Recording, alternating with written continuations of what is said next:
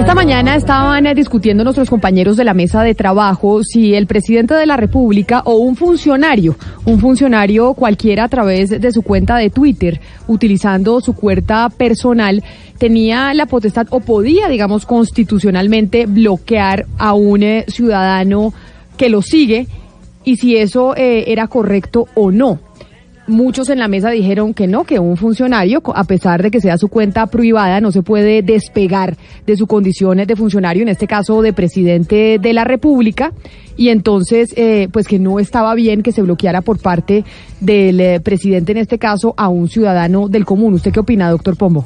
Usted que es constitucionalista, entre otras cosas, ¿no? Sí, y, y me parece que desde el punto de vista constitucional no cabe la más mínima duda el hecho de que un servidor público, por alto rango que ostente como el jefe de Estado, jefe de gobierno, el presidente, no pierde su condición de ciudadano, ni más faltaba. Y sí son separables esas dos condiciones, no desde el punto de vista político, desde el punto de vista constitucional. Supóngase, por ejemplo, que el presidente Iván Duque se esté separando de su señora, supóngase. Pues actuaría en condición de ciudadano, quien acude a un juzgado, a un juez y, y pues se defiende y están en ese divorcio. Eso nada tiene que ver con las funciones del servicio público y con su condición de presidente de la República. Entonces, desde el punto de vista constitucional, creo que no cabe la más mínima duda que son condiciones separables, diferenciables, y eso se predica a muchísimos derechos. Uno de ellos, en la forma en cómo interactúe con eh, pues con los seguidores a través de las redes sociales. ¿Qué si no se puede hacer? Por ejemplo, lo que hacía Hugo Chávez eh, en Venezuela. ¿Se acuerda usted que cuando llegó al seguidor número 3 millones le regaló una casa con los recursos públicos? Pues eso sí, obviamente no se puede hacer porque ahí confundió, mezcló una situación personal con una situación de servicio público. Y eso es lo que precisamente se reprocha desde el derecho. ¿Y qué pasa cuando, por ejemplo, eh, los funcionarios utilizan sus cuentas personales para hacer pronunciamientos que tienen eh, que ver con el ordenamiento eh, jurídico, con los temas con públicos que afectan a todos los ciudadanos. ¿Ahí qué pasa? Sí, es que es que, por ejemplo, Camila, hace hoy exactamente hace un año, una jueza federal de Nueva York le dijo al presidente Donald Trump que violaba la Constitución cuando bloqueaba usuarios en, en, Twitter. Precisamente hoy casualmente se cumple se cumple un año, porque dice usted a través de su cuenta está emitiendo una serie de informaciones que son de interés público. Usted es una persona que ha sido elegida popularmente, por lo tanto la gente tiene derecho a leer esa información. Entonces es distinto cuando es una cuenta personal, pero aún si es la cuenta personal, pero refiriendo a información que es de carácter público, si es de carácter público, pues tiene que eh, tener esa cuenta abierta a la visión de todo el mundo. Además, Camila, con algo diferencial y, oyentes, que si se trata de un periodista es aún peor, porque el periodista tiene, él está representando el derecho a la información. Es decir, cuando nos, nos bloquean a los periodistas, que hay varios periodistas que estamos eh, bloqueados por eh, servidores públicos, cuando nos bloquean, están bloqueando a sí mismo el derecho a la información, porque nosotros no estamos leyendo las cuentas, digamos, de, de senadores o del presidente por interés personal, es un interés profesional para poder informar mejor. Y a eso algo adicional, y es que la cuenta personal del presidente Iván Duque probablemente no está siendo manejada directamente por él, sino hay un community manager que está siendo contratado y pagado con los impuestos de todos los colombianos. Y si esa cuenta está siendo utilizada y manejada por un community manager pagada por todos los colombianos, pues todos los colombianos debemos tener derecho a poderla leer. No, yo estaría en desacuerdo con esa apreciación última Camila, de Camila. Pero lo que ocurre es que se dice que el presidente de la República siempre es presidente de la República, donde esté es presidente de la República y como tal la cuenta es del presidente de la República. Es decir, el presidente de la República en Estados Unidos o en Colombia, digamos, no tiene una cuenta personal como, como la podemos tener cualquiera de nosotros. La cuenta del presidente de la República, del doctor Iván Duque, es una cuenta institucional que corresponde a la persona que está al frente del Estado. Por eso es que se dice en este caso, por ejemplo, que él no puede bloquear a nadie porque resulta que él está en funciones presidenciales siempre. No, pero me perdí. Estamos hablando de la cuenta personal, porque pues hay una de la presidencia de la República, de Iván Duque, y hay una claro, pero como las usan para las dos cosas, o sea, como la personal la usan para temas públicos. Pero es que yo sí creo que son cosas distintas. Y además, los ejemplos, creo, a mi juicio, desde el punto de vista eminentemente constitucional, no son felices. Punto uno. El hecho de que se esté utilizando un community manager no significa que la cuenta necesariamente se vuelva pública. Es decir, lo que tenemos que reprochar es, oiga, señor, con mis impuestos no ponga su community manager o con mis impuestos no haga mercado personal, ni con mis impuestos lleve a sus primo hermano a viajar por Pero el es mundo. que mire, por ejemplo, es otra cosa. le leo el último trino del, del presidente Duque, el último. claro. El último, a ver si esto tiene algo que ver con, eh, con temas personales o No, si es un ser tema públicos, o si no es un tema de no, por eso entonces entonces todos los ciudadanos deberían tener derecho a verlos. Claro, Por eso- pero no significa que lo podamos imponer a un ciudadano, en este caso presidente de la República, ministro, el que sea, que tenga que recibir a todo el Do- mundo. Doctor Pombo, pero, ¿por perdóneme, doctor Pombo. Eh, deme un ejemplo de un, de un Twitter, de un trino del doctor Iván Duque como persona natural, digamos, no como presidente de la República. No, no, pues yo no, no, no sigo en ese ni Es que siempre es presidente de la República. Corre- No, pero pero, además- pero, pero, pero yo creo que es que no se puede todas- naturalizar todas porque sus- existan o no ejemplos. Lo Todas sus actuaciones a través de su cuenta en Twitter son relacionadas con su accionar como presidente de la República. Sí, pero entonces eso es tanto como obligar al presidente de la República que entonces tiene que ir a todos los medios o No, que esa no, publicidad no. tiene que ser o No, esa no, no. noticia tiene que ser remitida por todos los medios. Él pero, escoge pero su no, medio. pero si usted, por Él ejemplo, como presidente medio. de la República no permite que a una rueda de prensa entre un medio de comunicación, distinto, es lo mismo. Pero es di- no, no es, lo mismo. No es distinto porque es, ¿por qué? Porque estábamos hablando en su condición de servidor público. La cuenta es privada. La ¿Y cuenta qué no tal es si el se- privada, Pombo, claro porque que es está privada. hablando de cosas de, de, como jefe de Estado. Estamos haciendo la A ver, comparación. pero entonces me Si están una- diciendo si el mensaje de que usted es servidor público, cuenta- su cuenta inmediatamente cambia naturaleza jurídica y se vuelve pública. Es lo que me doctor están Pombo, diciendo. Correcto. Doctor Y Pombo, le la toca- y- y no se puede bloquear a la gente. Yo sinceramente Doctor discrepo Pombo. desde el punto de vista constitucional. Doctor no Pombo, cambia la, naturaleza jurídica porque el hecho de que uno sea público. Pombo, Entonces mis bienes dejan de ser públicos, eh, dejan de ser privados porque soy servidor público. Doctor mi Pombo, casa, mi papá, no. Pues es como cuenta cuando... hay dos cuentas, hay dos cuentas de. Twitter. No, hay dos cuentas de Twitter. Una, cu- una cuenta de presidencia y otra cuenta del señor Iván Duque. Estamos hablando de la presidencia. Es, es- exact- exactamente, por eso hay una, hay una diferencia. Una cosa es la cuenta de Twitter de la presidencia de la República, que es la institucional, y la otra es la del presidente Iván Duque. Cuando el presidente Iván Duque salga de la presidencia, esta cuenta seguirá siendo de él. Y él podrá tener lo que quiera. Ah, Correcto. claro, pero ya no es presidente, de acuerdo, estamos de acuerdo, Gonzalo, pero ya no es presidente en ese momento. Ahora es presidente de la República. Ahora, exactamente. Pero, pero, yo- Claro. pero ¿cuál es el, repito, qué pena, no entiendo el fundamento. El O sea, fundamento yo es el entiendo la descripción, siguiente. pero ¿cuál es el fundamento? El fundamento, le estamos explicando, es el siguiente. El- Es que usted, cuando es presidente de la República, usted no se puede apartar de su cargo nunca. Es presidente es de la que estoy- República 24 horas al día. Y entonces cuando va al juez de familia para divorciarse, no se puede apartar de su cargo. No, pero si usted No, como presidente, tiene que ver. si usted como No, pues, presidente que le esa- pega a su señora, mire- obviamente genera un escándalo muchísimo mayor y, sí, y obviamente hay un trato distinto porque usted es presidente de la República. Y si fuera el Papa también el que le pega a un obispo, pues es un escándalo porque es de, de público conocimiento. Sí, Claro, sí, pero por eso- Pero la pero- naturaleza jurídica no la veo por ningún lado. que usted a través de su cuenta de Twitter como funcionario, como presidente de la República, está entregando información que concierne a todos los colombianos. Sí. Presidente usted de todos los colombianos. Sí. Esa cuenta de Twitter manejada por un community manager que pagan lo que es pagado por los impuestos de todos los colombianos, no puede entonces usted, porque dice Iván Duque o digamos Donald Trump en el caso de los Estados Unidos, como lo decía eh, Ana Cristina Restrepo desde Medellín, decir, ah, yo bloqueo a un ciudadano.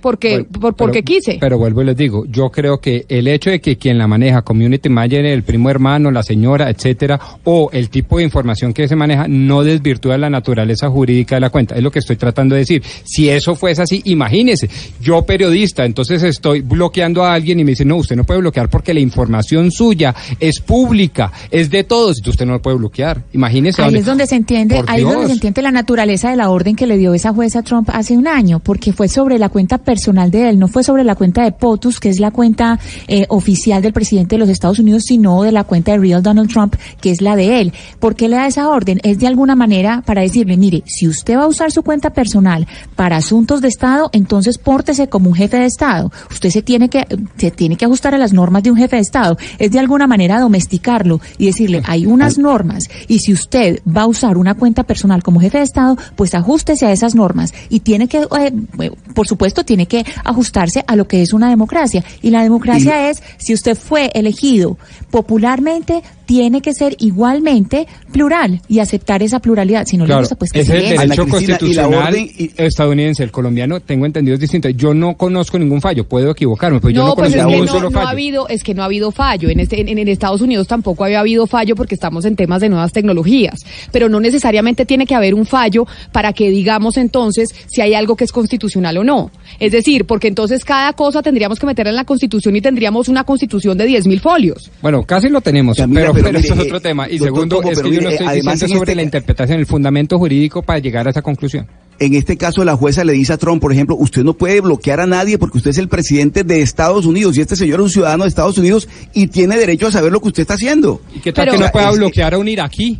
Pero vengan, vengan. Hágame el favor, que tiene que ver la relación de ciudadanía. a ver, doctor Pombo, pero no llevemos las cosas a los extremos porque así no, no vamos a entender nunca. No, no, no, es que si este violamos los fundamentos filosóficos terminamos llegando a unas conclusiones erradas, es lo que estoy diciendo. Pero miren, está buenísima la discusión, pero la discusión se suscita por cuenta precisamente del bloqueo por parte del presidente Iván Duque a eh, la cuenta del hijo eh, del expresidente Juan Manuel Santos, de Martín Santos, a quien hemos invitado hoy aquí a Mañanas Blue. Martín, bienvenido y muchas gracias por estar con nosotros eh, el día de hoy en Blue Radio.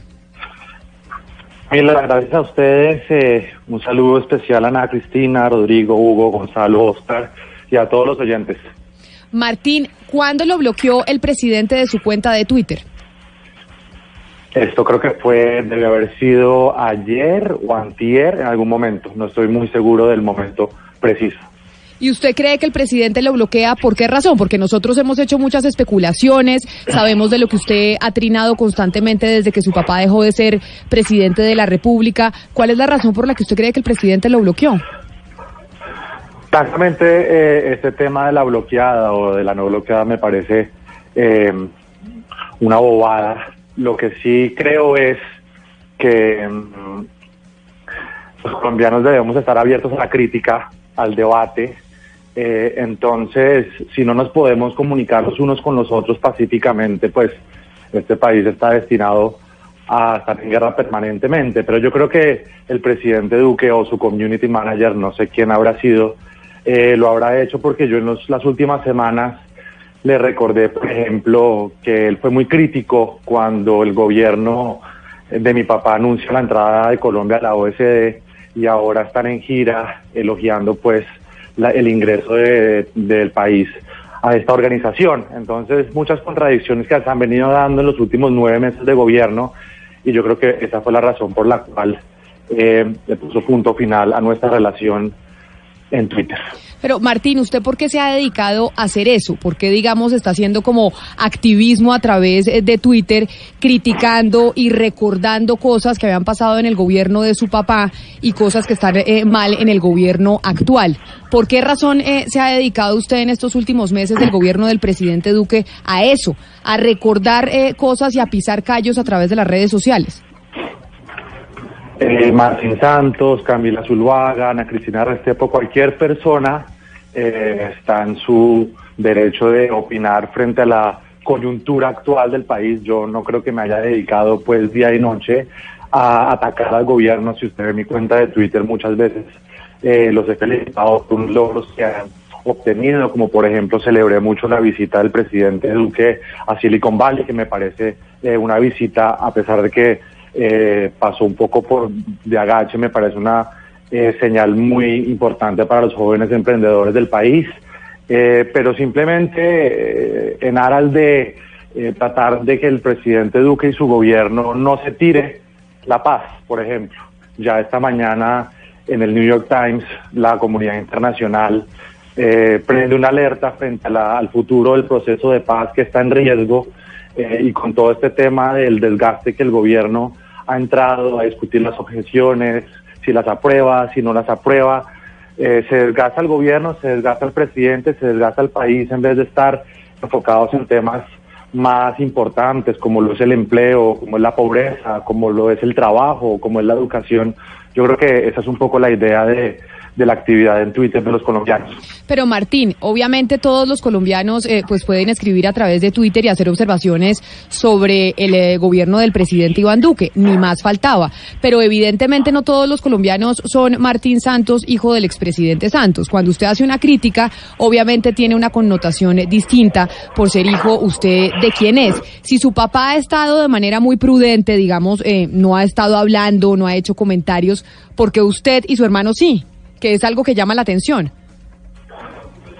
Eh, creo que cada persona es dueño de su, de su nombre y de su actuar. Mi papá ha decidido marginarse de la política y hacer la promesa de no estar molestando a su antecesor como le ocurrió a él, porque él sabe lo tormentoso que puede llegar a ser. Eh, yo no es que esté en ninguna posición privilegiada por ser hijo de quien soy.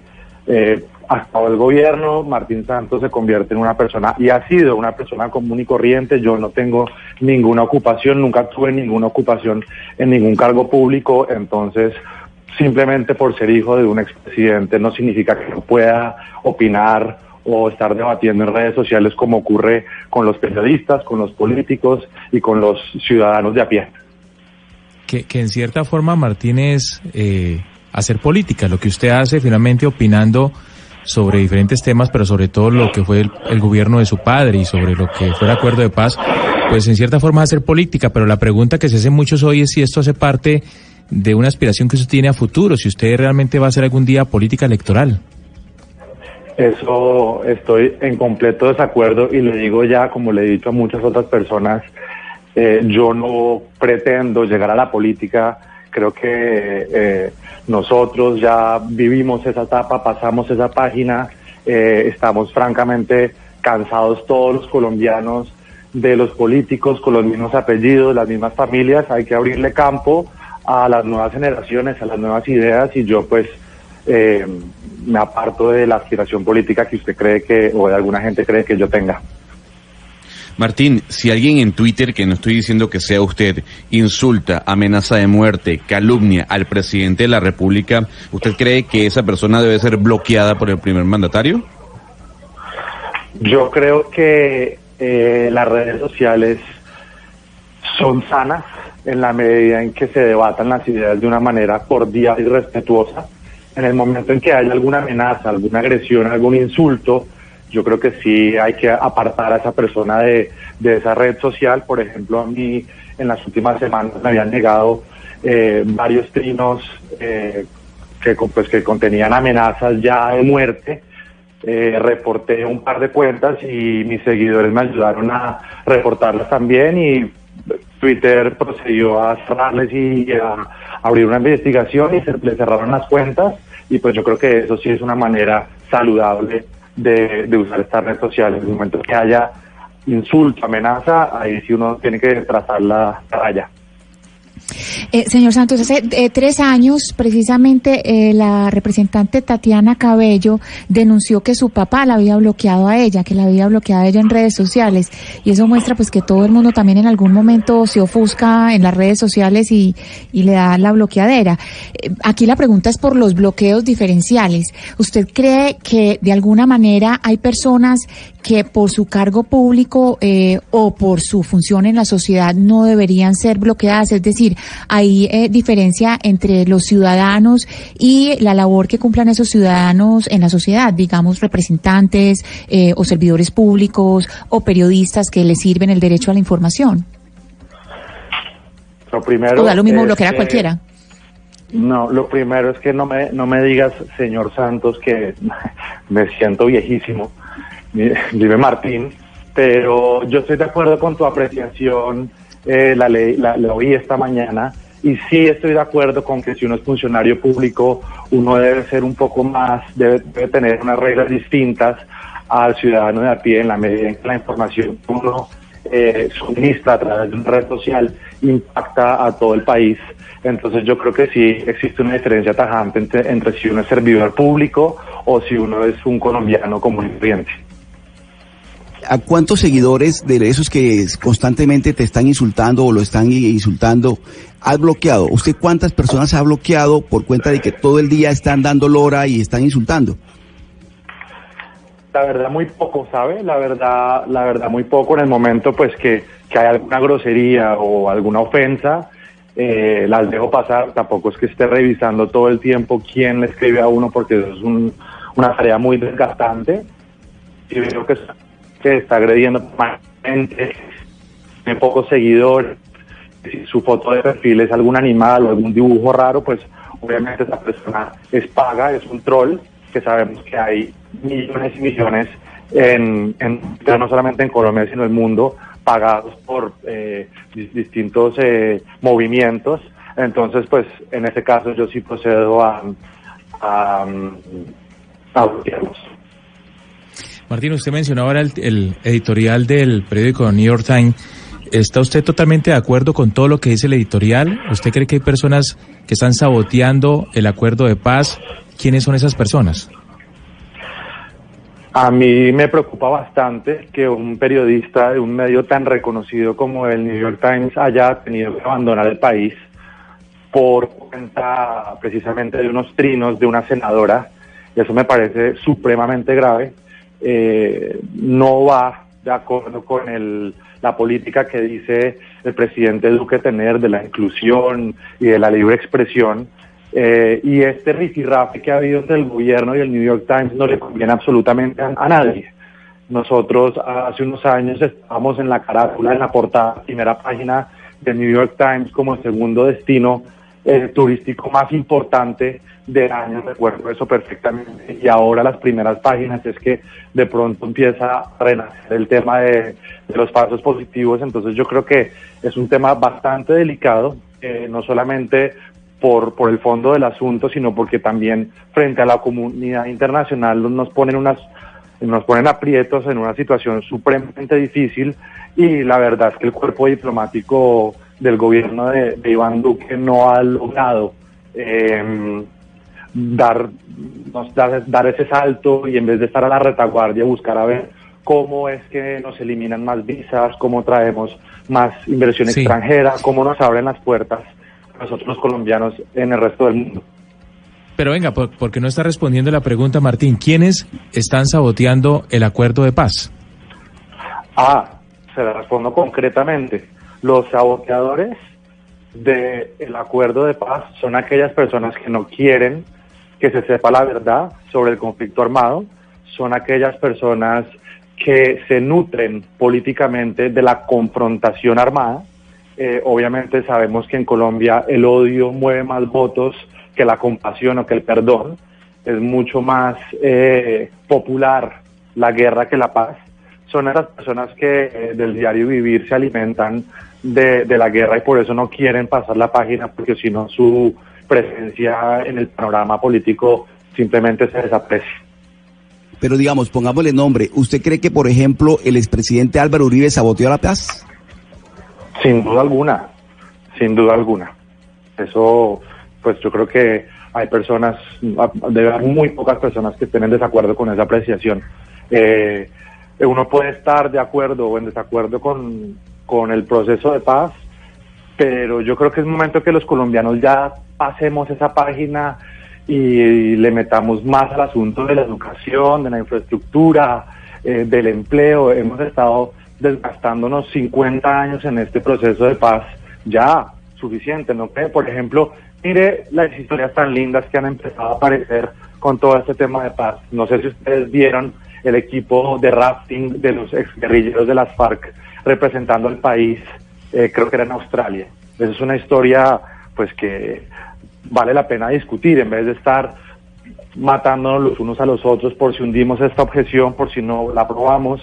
El tema del otro día del, del desmayo que tuvo el senador José Obdulio Gaviria, quien lo pues quien acudió a su a los primeros auxilios de inmediato fue un exguerrillero de las FARC. Esos son los temas que de verdad deberían salir a relucir y no simplemente pues el odio visceral del uno contra el otro a ver si eh, nos tiramos aprobamos el proceso de paz. Martín, el otro día, eh, cuando se anunció lo de la JEP en torno a Jesús Santrich, después de la renuncia del fiscal Néstor Humberto Martínez, Colombia vivió pues una semana muy convulsionada.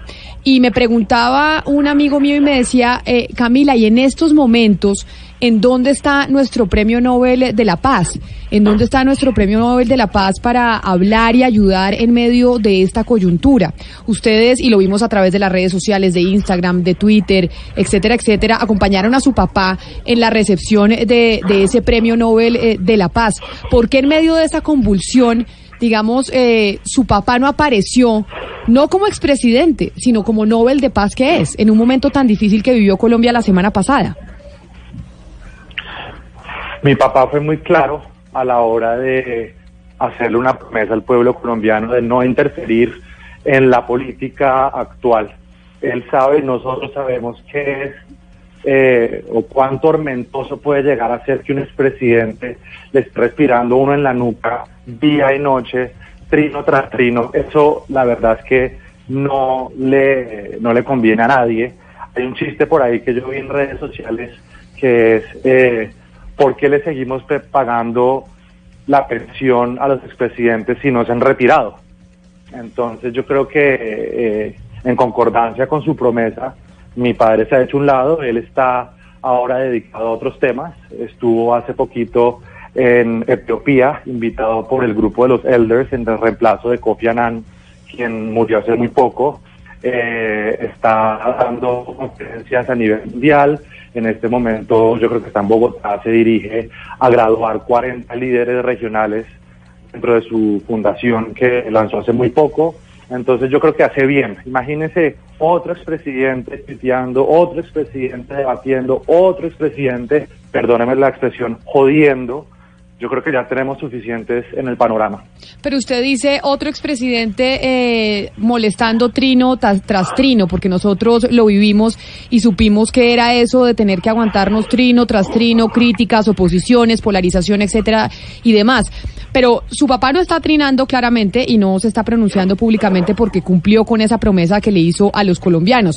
Pero sus hijos sí, sus hijos sí están trino tras trino, criticando muchas veces eh, lo que está pasando actualmente y tal vez, yo no tengo ni idea por qué lo bloquearon a usted ni mucho menos, pero tal vez esa fue la razón del, eh, del, del presidente Duque de bloquearlo, de decir, oiga, ya no me aguanto este San Benito, pues lo bloqueo porque trino tras, tras trino me están criticando.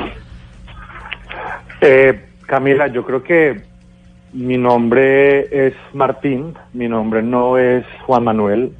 Entonces, eh, mi papá tomó una decisión de apartarse. Yo eh, muchas veces difiero con mi papá en algunas cosas.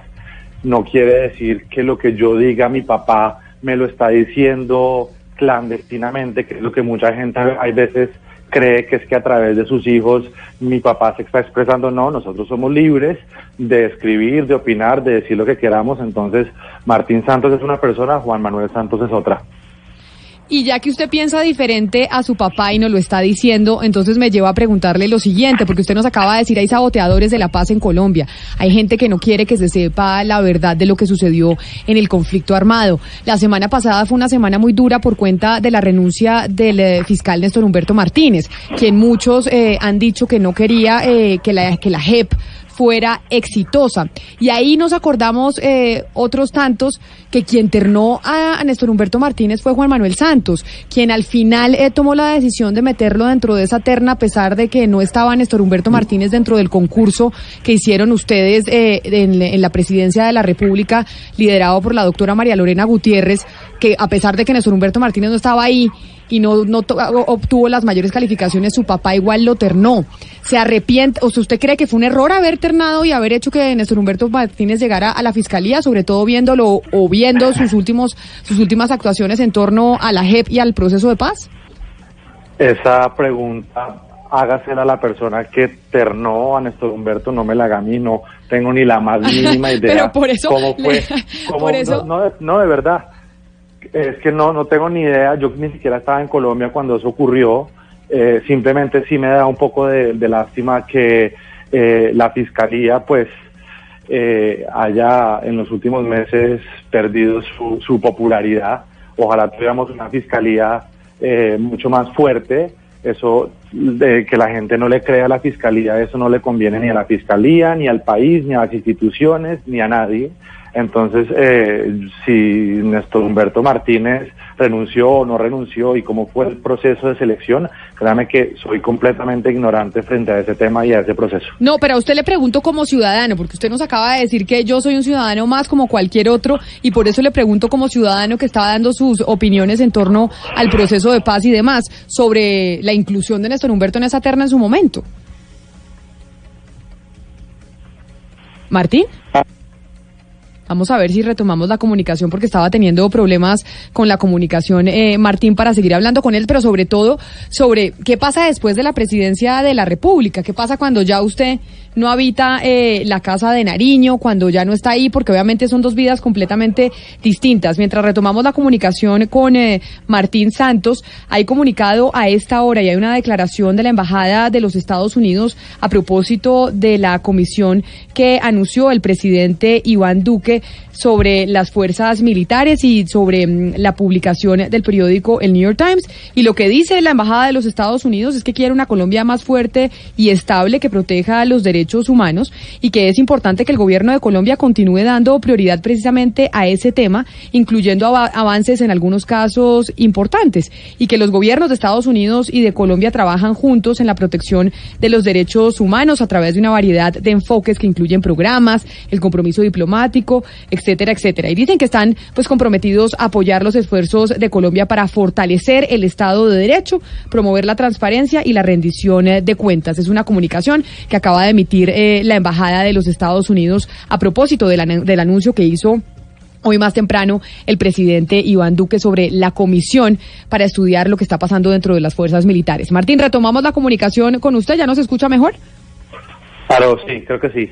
Sí, no, lo que le decía era que le preguntaba como ciudadano, porque usted estaba acá hablando con nosotros como un eh, ciudadano y por eso le pregunto eh, su opinión, así como da usted otras tantas a través de las redes sociales, que se ha convertido en un colombiano muy seguido y, pues que ha dado para tanto que, le, que el mismo presidente lo bloqueó. Ok, no, no, le, le respondo con total franqueza lo que yo pienso y es que frente a este tema de la extradición de Jesús Santrich, el proceso de, paz es absolutamente claro. Quien delinca después de la fecha de la firma eh, del proceso de paz pasa a la justicia ordinaria. Y en ese sentido, si el señor Jesús Santrich cometió algún crimen después de la fecha, se tiene que ir directico a Estados Unidos. Es así de simple. Y si no, pues no. Esa es mi opinión personal.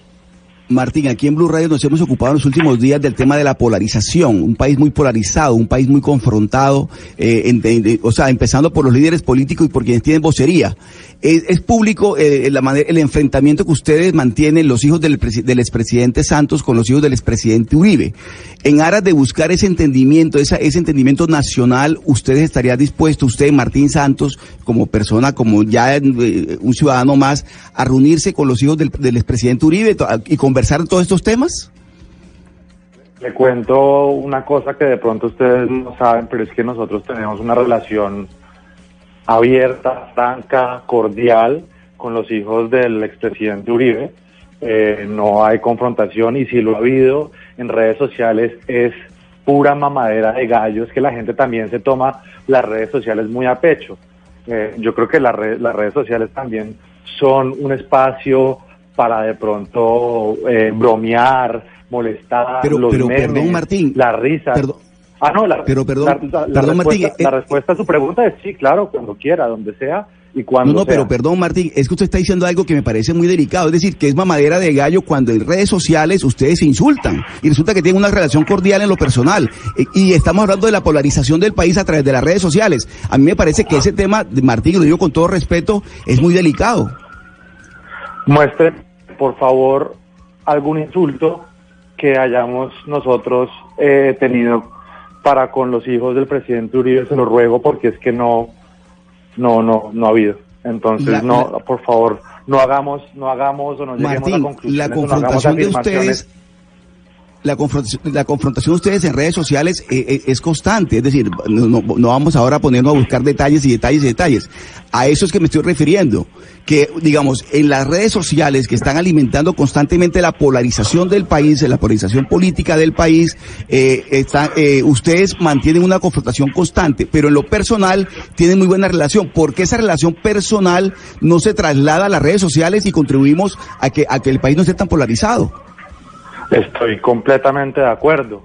Eh, Yo lo que estoy diciendo es que la gente se toma muy a pecho las redes sociales y muchas veces eh, eh, cree que es un espacio para uno agredirse y pelear. Y, tomémosla con calma.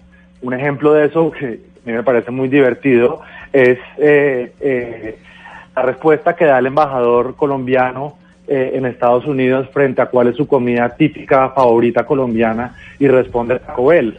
Eso, o sea, eso es, eso es algo chistoso. No no, no, no, no, lo, no nos lo tomemos tan, tan a pecho. Eh, tampoco es que eh, estemos entonces todos en permanente paranoia a ver quién dijo qué, quién respondió qué, simplemente pues bajarle los humos un poquito, tomarnos las redes sociales más a la ligera y no estar tan pendiente pues de la confrontación porque si no nos vamos a terminar destruyendo los unos a los otros.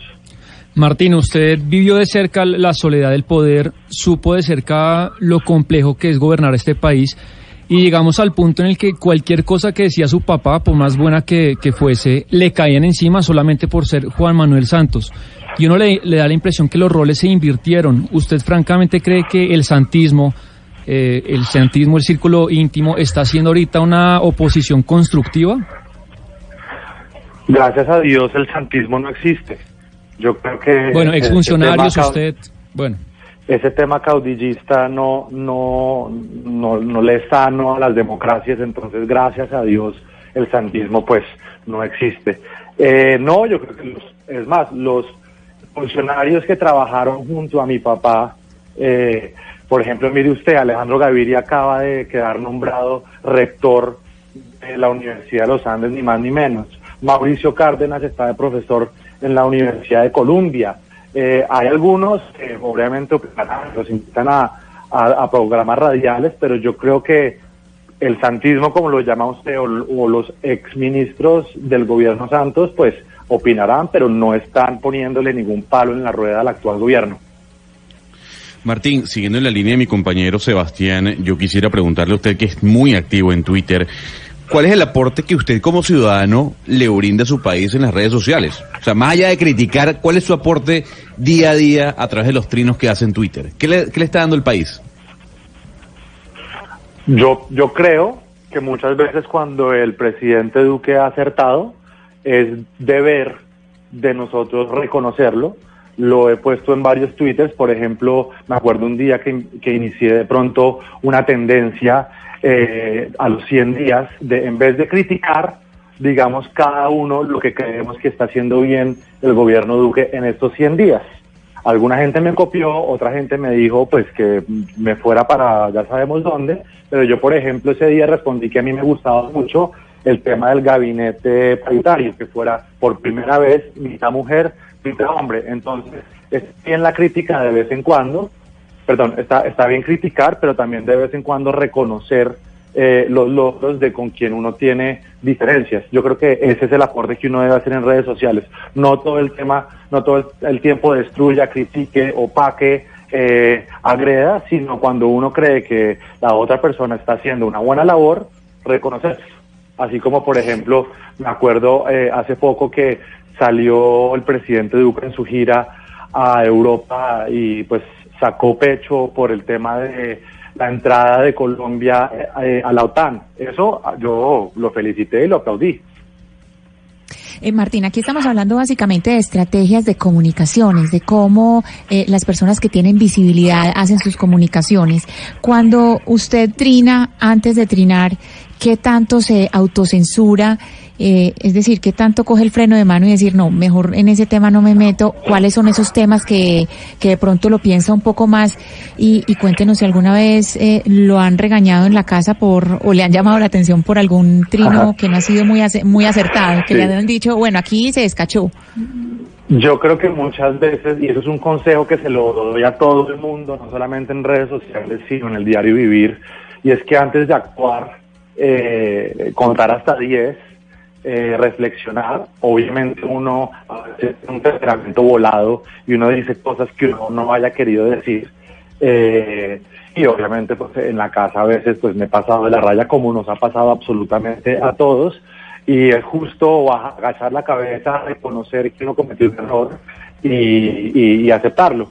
Por ejemplo, ustedes una vez eh, se habrán dado cuenta eh, yo estuve muy en desacuerdo con el movimiento de una de las leyes que le eh, permitía a las parejas del mismo sexo adoptar eh, por parte del Centro Democrático. Y ahí mencioné a mi primo Pedro, y entonces la gente pensó que es que yo lo estaba sacando del closet. Eh, la verdad es que eso es completamente falso, tenemos la mejor relación, simplemente que no entendía cómo un papá puede estar en contravía de los derechos de un hijo. Entiendo que eso es un ámbito completamente privado, pedí mis disculpas, pero eso es un caso, por ejemplo, de no haber contado hasta 10 antes de tuitear. Y siguiendo con la línea de mi compañera Ana Cristina Martín, ¿en qué ha cambiado eh, ese manejo de las redes sociales suyo, de lo que dice públicamente, después de que salió su papá de la presidencia? ¿Algo cambió o no? Antes usted cuando estaba su papá en la casa de Nariño se contenía más y le jalaban las orejas y le decían, oiga Martín, haga el favor, háganos el favor y no diga cosas porque eso afecta directamente a, su papá, el presidente y al gobierno. Eh, la verdad es que ha cambiado muy poco. Eh, yo no nunca me han puesto restricciones frente a cómo manejo mis redes sociales. De pronto sí era un poco más cauteloso porque mi papá estaba ejerciendo pues de presidente, pero la verdad es que el tránsito no ha sido abrupto y no, no ha cambiado tanto. Oye, ya que estamos hablando entonces, eh, es viernes y estamos hablando de, y le pregunto yo sobre los cambios, que usted dice, no, realmente trino exactamente igual ahora que, que mi papá está de expresidente a como cuando mi papá era presidente. Ahora que ya no, no están en la casa de Nariño, eh, sí que ha cambiado para ustedes. No, en eso Camila, eh, la vida es otra, la verdad. Nosotros, mi papá ha sido funcionario público desde que yo tengo memoria, más de 25 años. Eh, entonces recuperamos a nuestro papá. Nosotros no podíamos compartir un fin de semana entero con él casi nunca. Es más, nunca. De pronto por allá en Navidad o en Semana Santa. Eh, el tiempo en familia obviamente lo valoramos muchísimo más y ahora que mi papá pues está de abuelo, obviamente la, su nieta, mi sobrina Celeste, cayó como una bendición, entonces eso nos ha unido muchísimo más. Eh, tenemos, por supuesto, mucho, mucho menos presión, menos preocupaciones. Eh, la prensa ya la lee uno mucho menos, entonces pues el estilo de vida obviamente ha cambiado muchísimo más en temas de, privacidad. Uno ya puede caminar a donde uno quiera, a la hora que quiera, tomarse el trago que uno quiera, bailar con la persona que uno quiera, sin estar pues en el ojo del huracán en el que estuvimos ocho años mientras mi papá fue presidente. Oiga, ya que habla usted de su sobrina y de su nieta, eso me lleva a preguntarle sobre una entrevista que le hizo nuestra compañera Vanessa de la Torre aquí a su mamá, en donde ella decía que quería tener más nietos y otra vez a través de las redes eh, sociales eh, usted dijo que no había con quién. Y bueno, las redes sociales se revolucionaron y una cantidad de mujeres en Colombia dijeron, yo me postulo para ser eh, la mamá del nuevo nieto de, de la esposa del presidente de Santos, de doña Tutina de Santos. ¿Cómo así que no hay con quién, Martín? Si, si a usted, eh, pues, eh, candidatas y mujeres que, que quieran estar, que usted no le deben eh, faltar, ni mucho menos. Eh, Camila, ese es un caso, por ejemplo, de un uso más divertido, eh, más alegre de las redes sociales. Entonces, uno sí puede mezclar el tema de la política, pero también da paso eh, para, discutir otros temas y para hacer chistes y para reírse. Yo antes seguía muchas cuentas eh, de políticos y de, y de eh, periodistas, pero últimamente sigo más cuentas de chefs, de personas que viajan por el mundo, de temas así. Entonces es un consejo que yo le doy a todas las personas, diversificar su Twitter. Frente a la pregunta que usted me hace, eh, yo tengo 30 años, eh, siento mi, y, mi, y mi opinión mi personal es que uno debe vivir eh, lo que más pueda, conocer lo que más pueda, estudiar lo que uno más pueda, recorrer lo que uno más pueda, antes de uno encontrar esa persona con la que va a convivir el resto de, de la vida. A mí esa persona no me ha llegado, eh, mi mamá espera que llegue pronto, yo no tengo ningún afán frente al respecto. Martín, hablando de cuentas divertidas, ¿por qué uno nos dice tres cuentas divertidas que usted diga, eh, vale la pena eh, seguir esta cuenta? O sea, tres nacionales o internacionales que usted siga en redes sociales y que usted nos pueda aconsejar, eh, porque, porque nos hacen ver una, una cuestión distinta, aparte de toda esta confrontación y todo lo demás. Pues a mí, indiscutiblemente, me parece el rey de los reyes, de la sátira en redes sociales, Daniel Samper. Eh, es una forma de hacer política divertida. Eh, entonces, pues obviamente ese está en mi, en mi top de la lista. Eh, otras, otras cuentas que, que, a mí, que a mí me gustan, por ejemplo, una internacional de un señor que se llama Ian Bremer, que es el director de, de Eurasia, de una firma de consultora política, también tiene muy buenos tweets. Eh, y pues obviamente de vez en cuando, eh, no sé, seguir redes, por ejemplo, de un amigo mío que se llama Christian Byfield, que decidió coger su maleta, empacar sus cosas, irse de viaje dos años por el mundo, eh, tomando fotos, viviendo debajo de un pedazo de cartón. Entonces, ese tipo de cuentas son las que a uno, verdad, pues le debería interesar.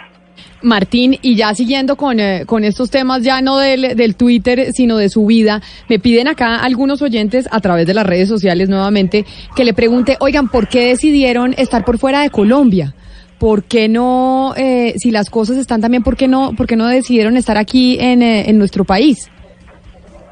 Eh, mi papá, mi mamá, mi hermana y mi hermano viven en Bogotá. Yo estoy, es más, terminé la semana pasada mi maestría. Me vine a estudiar eh, hace dos años a la Universidad de Columbia. Mi intención es eh, hacer mi carrera profesional acá mientras pueda, mientras la visa me lo permita, pero mis hermanos y mis papás viven en Colombia. Entonces, de pronto, eh, un fake news que circulaba por ahí otra vez en cabeza de nuestra amiga la senadora Cabal es que mi papá se había ido a vivir a Londres y se había comprado una casa y se había ido en el avión que había comprado mi mamá. Bueno, en fin, eso es completamente falso. Mis papás y mis hermanos sí viven en Colombia.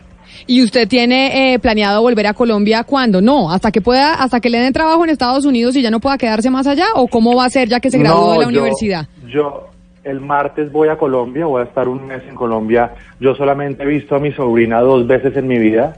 Eh, la, la, última vez que la cargué no, no emitía ningún sonido, hoy ya habla, gatea por todas partes, entonces pues voy un mes a encontrarme con mis papás y con mis hermanos y sobre todo aprovechar a mi sobrina que, que está creciendo muy rápido y pues que me ha dado mucha lástima no poder estar a su lado porque los bebés crecen demasiado rápido y ya después me devuelvo y arranco eh, a trabajar acá a mediados de julio en una firma de consultoría.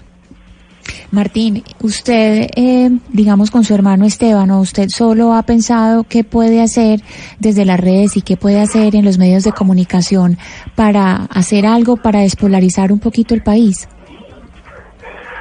Yo tengo una idea, no sé qué tan loca sea, pero a mí se me ocurre, obviamente la polarización ocurre en Colombia y en todas partes del mundo, pero yo tengo una, una propuesta, a ver ustedes no sé qué opinan, ¿qué pasa si para las próximas elecciones presidenciales Colombia no elige a un político, elija a un empresario, a un académico, a, alguien más técnico?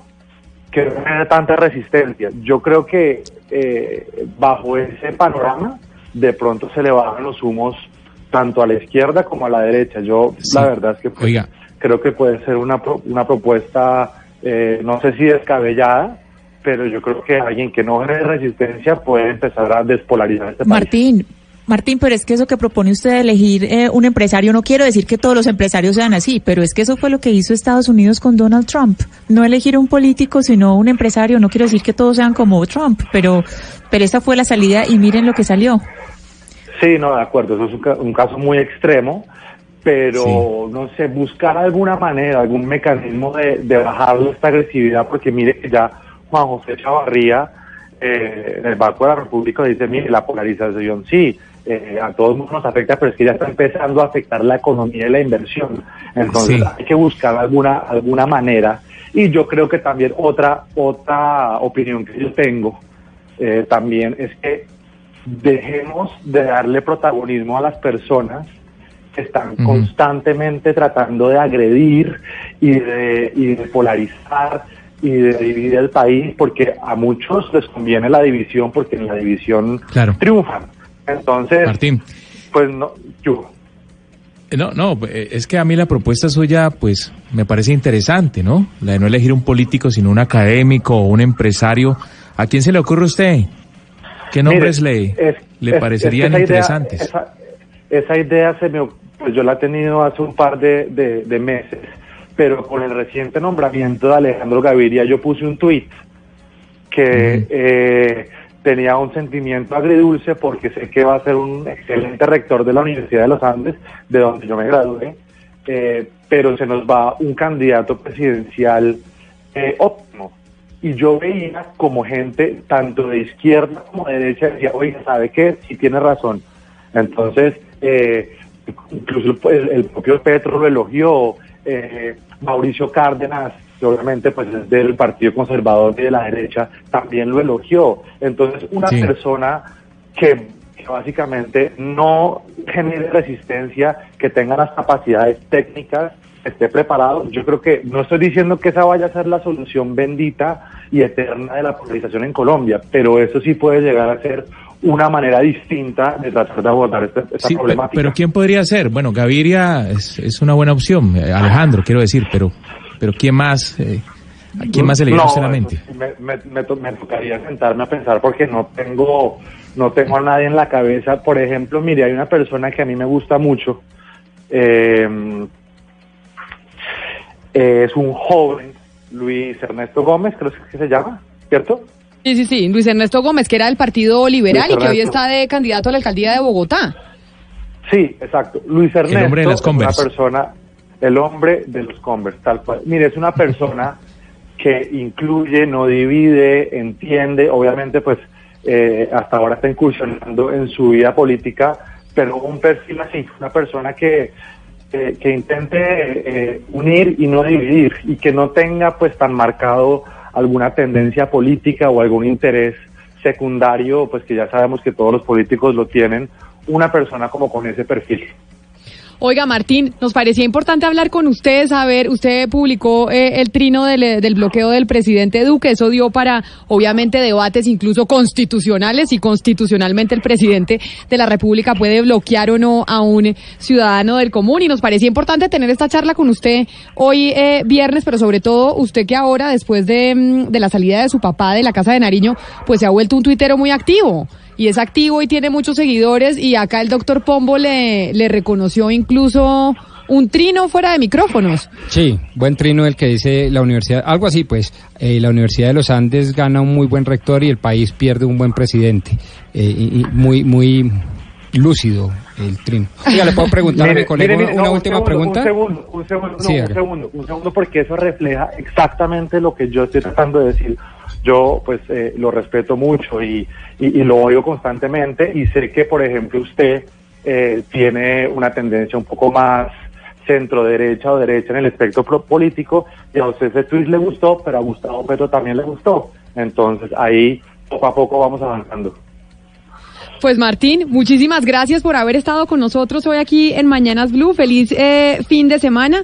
Y, y bueno, pues lo vemos aquí por Colombia. Ya dijo que viene la otra semana, así que lo vemos por acá. Voy la otra semana. Eh, Camila tampoco se salva de los rifirrafes que ella tiene en Twitter, ya también pues es, es conocido. Eh, y aprovecho para mandarle un saludo a Camila, que sé que estuvo de cumpleaños hace muy poco. Ay, muchas Entonces, gracias. gracias. Gracias por, por este espacio, a todos pues muchas saludes, eh, bajémosle a la polarización y pues muchos éxitos.